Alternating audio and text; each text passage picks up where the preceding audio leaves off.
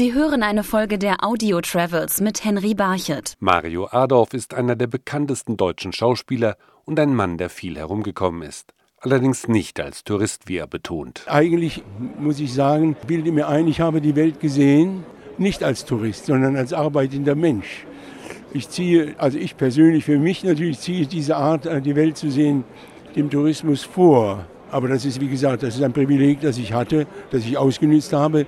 Aber sonst, wenn das nicht so wäre, würde ich wahrscheinlich doch mir genauso wie ein Tourist die Welt angeschaut haben.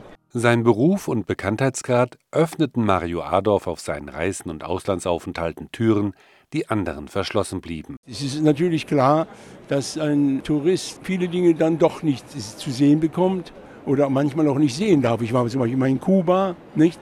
Da gab es dann sehr viele Dinge, die ich sehen konnte, die aber der normale Tourist wohlweislich herumgefahren wurde. Also das, das war also äh, sehr merkbar, gerade in solchen Ländern. Das ist auch in Russland früher so gewesen. Ich habe auch in Russland gedreht, der Sowjetunion damals. Und deswegen, also da war diese Art, Länder und Menschen kennenzulernen, war schon verschieden. Und darüber bin ich auch sehr glücklich, dass ich das konnte. Während seiner mehr als 50 Jahre dauernden Karriere hat Adolf in über 120 Filmen mitgespielt. Viele davon wurden im Ausland gedreht. Doch dabei ist ihm ein Land besonders ans Herz gewachsen. Ich habe in Mexiko gedreht und da fand ich nun das Land und die Menschen besonders. Und spielte einen Mexikaner, wurde ein wenig auch zum Mexikaner dort. Und die, äh, sie, auch die Menschen nahmen mich an als einen Mexikaner. Und äh, das war eine besondere Sache. Unvergessen von vielen ist aber auch Mario Adolfs Rolle als Bösewicht Santa in den Winnetou-Filmen.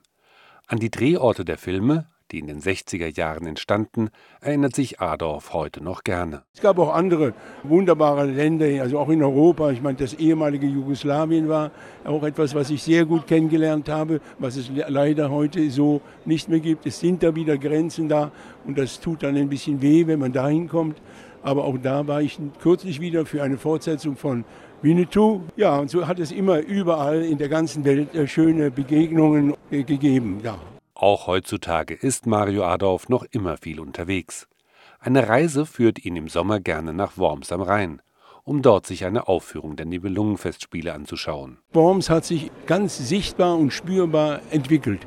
Und das ist also auch, äh, glaube ich, ein wenig die Schuld oder die, das Verdienst, sagen wir mal, der Festspiele. Für Adorf der selbst schon in Worms auf der Bühne stand, macht den Reiz der Festspiele vor allem die Kulisse aus. Naja, sie ist authentisch, weil sie ja wirklich am äh, originalen Ort spielt, nicht wahr, wo sich die damals, diese Ereignisse ja des Nibelungenliedes abgespielt haben. Genau da vor der Fassade, also äh, auf diesem Hof, der Treppe und so, das spielt ja alles mit und das äh, atmet eben Geschichte. Und das ist nicht nur irgendwo ein Theater, oder, sondern das ist ein historischer Ort der wert ist, dass man ihn sich anschaut.